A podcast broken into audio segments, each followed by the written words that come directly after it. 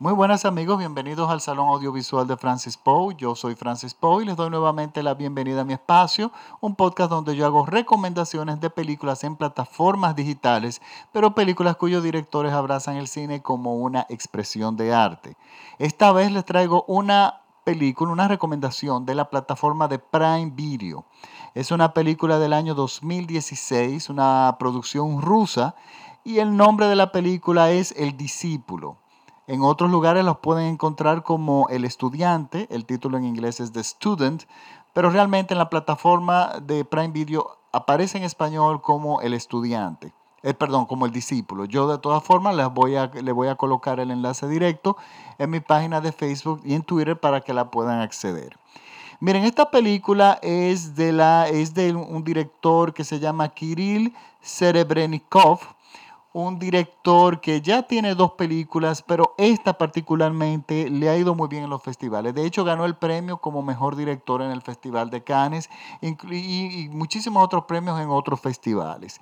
Pero ¿qué nos cuenta esta historia? ¿Por qué esta historia es tan interesante? ¿Por qué esta película a mí me gustó tanto? Miren, esta película nos trata, una, está basada en una obra de teatro muy bien adaptada, de, adaptada de hecho, de, eh, miren, yo no me di cuenta, usualmente las, las, obras de teatro cuando se adaptan al cine, si no son correctamente adaptadas, eh, existe una, una, tendencia al encajonamiento, o sea, de que parece teatro filmado. Por eso es que aunque el teatro parte de un guion, cuando se lleva al cine, tiene que hacerse una adaptación muy elaborada para que realmente el cine lo pueda asumir con su propio lenguaje. Y muchas películas basadas en obras de teatro muy buenas, las obras de teatro fracasan y se debe a esto, pero esta no. Esta película lo maneja muy bien, fue, fue hecha una adaptación muy bien lograda y nos cuenta la historia de este adolescente en Rusia, en la Rusia contemporánea, en esta Rusia de Putin, eh, una Rusia muy conservadora, que resulta que él, vive con su madre, una mujer divorciada que tiene tres trabajos, que tiene que trabajar todo el día para poder mantener y pagar las cuentas y mantener el hogar. Y este chico pasa la mayor parte del día en la escuela. ¿Qué pasa con este adolescente? Este adolescente ha empezado a leer la Biblia, ha decidido que ha encontrado fe en esa, en esa religión, pero ¿qué pasa?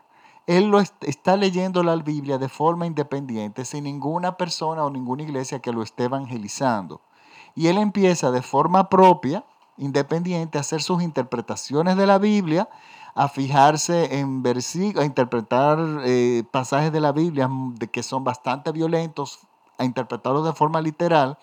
Y resulta que esto, eh, esto empieza a alterar la personalidad de este joven inicialmente dentro del hogar empieza a flagelar la, a flagelar la madre con el tema del divorcio, de que ella es culpable, que ella debió estar ahí. Este, él empezó, abrazó la idea conservadora de, de muchísimas iglesias cristianas que la mujer debe estar en el hogar, que debe estar para servir al marido, para atender a su esposo, etcétera, etcétera. Y resulta que él considera a la madre un fracaso, una pecadora, porque ella decidió divorciarse de su padre.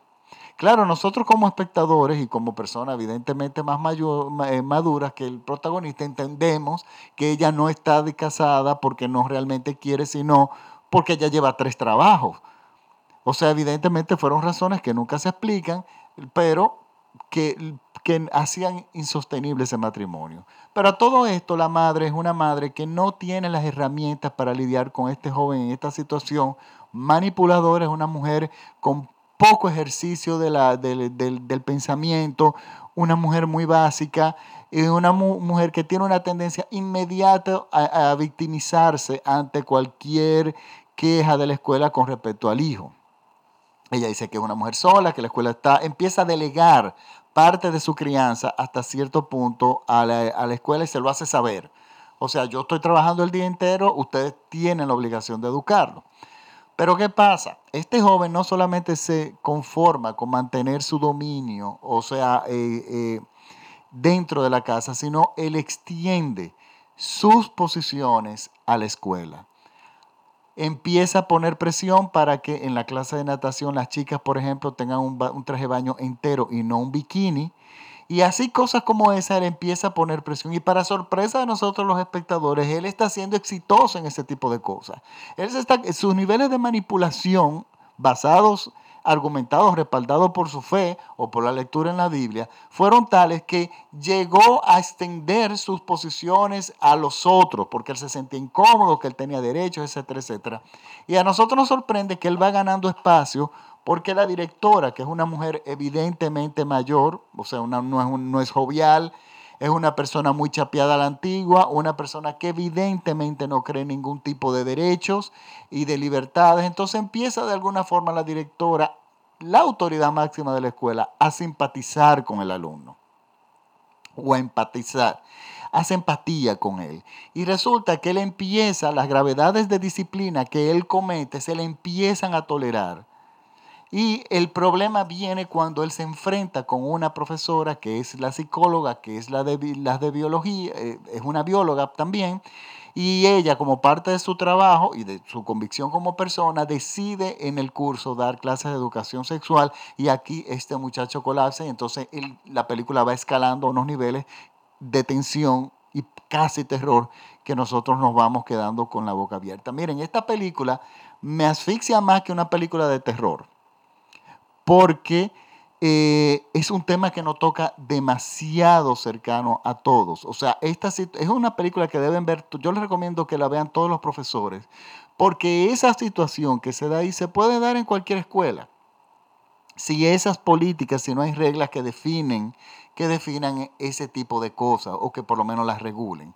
Miren, es una película que está estupendamente actuada, este joven actúa muy bien la que hace de madre de él es una actriz que eso no tiene madre, como diríamos en mi país, de lo bien que está y sobre todo cómo ella se mueve en el espacio visual de la cámara. Ella tiene, se nota que es una actriz que tiene mucha conciencia de que la están filmando y del espacio con que ella cuenta para ella poderse destacar. Y óigame, aquello no tiene madre, como diríamos en mi país nuevamente, de lo buena que está la actuación. Y las actuaciones en general, la fotografía, la música, es una película muy bien lograda y sobre todo muy bien editada.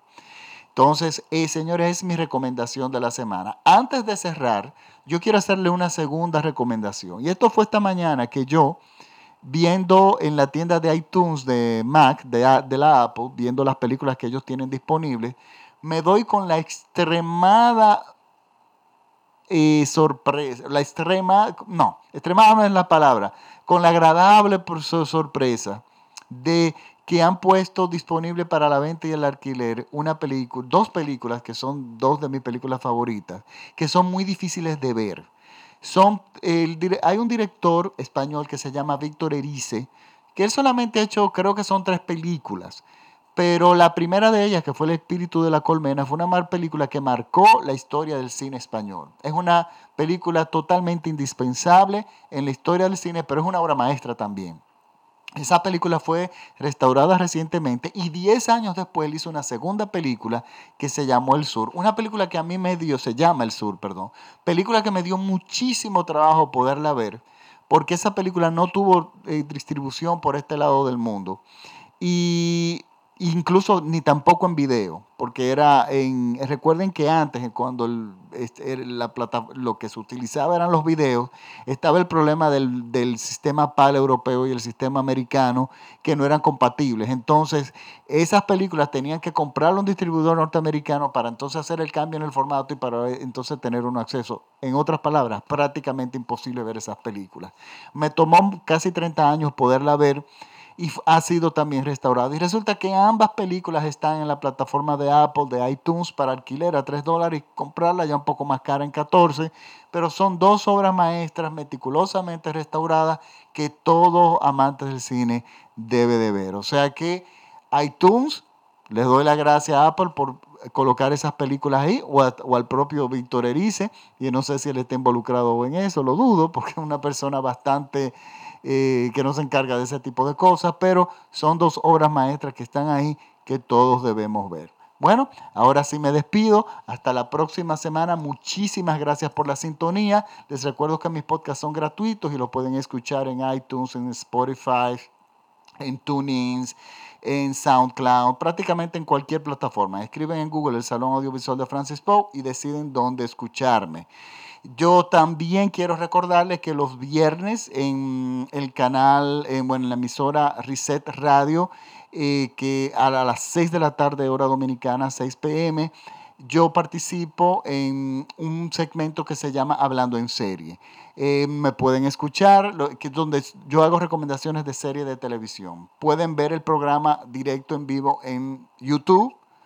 Y ese enlace yo lo coloco en mi página de Facebook, el Salón de Audiovisual de Francis Poe, al igual que en Twitter, en arroba Francis Poe. Bueno, este, ahora sí me despido. Muchísimas gracias por la sintonía. Hemos aumentado los seguidores esta semana. Por favor, sigan compartiendo mis podcasts.